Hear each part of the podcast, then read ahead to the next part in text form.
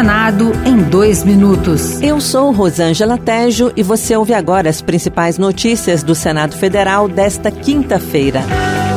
Em sessão solene, o Congresso Nacional celebrou o aniversário de 35 anos da Constituição Federal. Promulgada no dia 5 de outubro de 1988, a Constituição Cidadã marcou o fim do regime autoritário instituído pelo golpe militar de 1964. Os presidentes dos três poderes celebraram as conquistas da Carta Magna. O presidente do Congresso Nacional, senador Rodrigo Pacheco, disse que a lei maior estabelece os objetivos da República. Construir uma sociedade livre, justa e solidária erradicar a pobreza e a marginalização, reduzir as desigualdades sociais e regionais e promover o bem de todos. O presidente do Senado, Rodrigo Pacheco, disse que caberá aos líderes partidários definir quando será votada no plenário a proposta que proíbe decisões monocráticas de um único ministro do STF que suspendam leis ou atos dos presidentes da República, do Senado e da Câmara. Já aprovada pela Comissão de Constituição Justiça, a PEC também define que os pedidos de vista sejam coletivos e limitados a nove meses. Rodrigo Pacheco negou que a votação da PEC represente uma crise com o Judiciário. É uma discussão absolutamente natural que não constitui nenhum tipo